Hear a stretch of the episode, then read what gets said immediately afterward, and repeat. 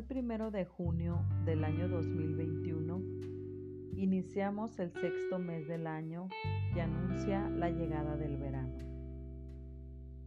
Sin duda, ha sido para mí un gran reto compartir contigo estas reflexiones diarias. Agradezco infinitamente tu bondad para compartirlos con más personas. Estoy segura que las reflexiones de este mes estarán llenas de sabiduría y nos harán crecer cada día. Mis mejores deseos para ti y para tus seres amados. Bienvenidos a la sexta temporada de Pinceladas del Amor Divino de Erna Alvarado Poblete.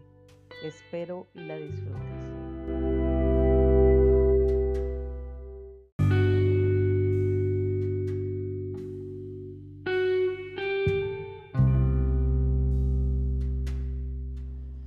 Pinceladas del Amor Divino de Erna Alvarado Poblete. Cuando las aves ya no cantan, cuando triunfan los justos se hace gran fiesta, cuando triunfan los malvados la gente se esconde. Proverbios 28:12 Todas hemos leído y escuchado acerca de los campos de concentración nazis que Hitler mandó a construir en varios países de Europa y en los cuales se llevó a cabo el exterminio de unos 6 millones de judíos. En ellos se vivieron episodios que marcaron la historia humana por su crueldad. Desde entonces hasta hoy, los historiadores se han dado a la tarea de recuperar documentos que cuenten lo sucedido en ellos. De entre tanta información, hay un hecho que me parece curioso. En algunos de esos campos de exterminio, las aves dejaron de cantar hasta el día de hoy.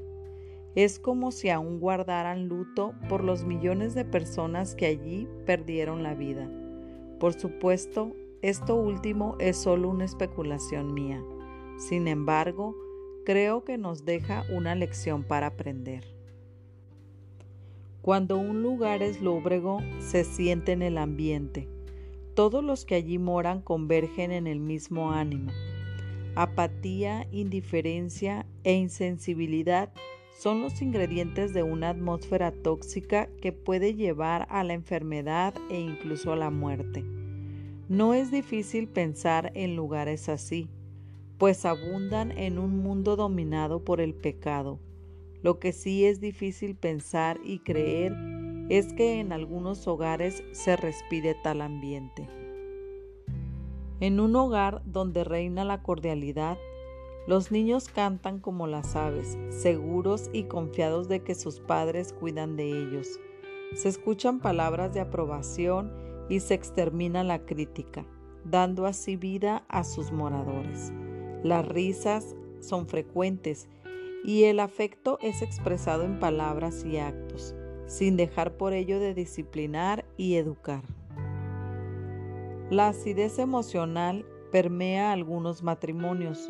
Los cónyuges muestran constantemente en el rostro un gesto parecido al que hacemos cuando saboreamos el ácido o lo amargo. La alegría, la ternura y la espontaneidad del amor parecen haber desaparecido poco después de la boda. En esos matrimonios las aves ya no cantan, solo las palomas al anochecer parecen llorar en un largo lamento. Nuestro hogar no debiera parecerse a un campo de concentración o exterminio, donde reina la ruinidad del egoísmo humano. Afirma Elena G. White que debiera ser un pedazo de cielo, es decir, un anticipo de la felicidad que viviremos por siempre en el hogar que Dios tiene preparado para nosotras. Tener un lugar en Él debe ser nuestro anhelo y nuestra oración diaria.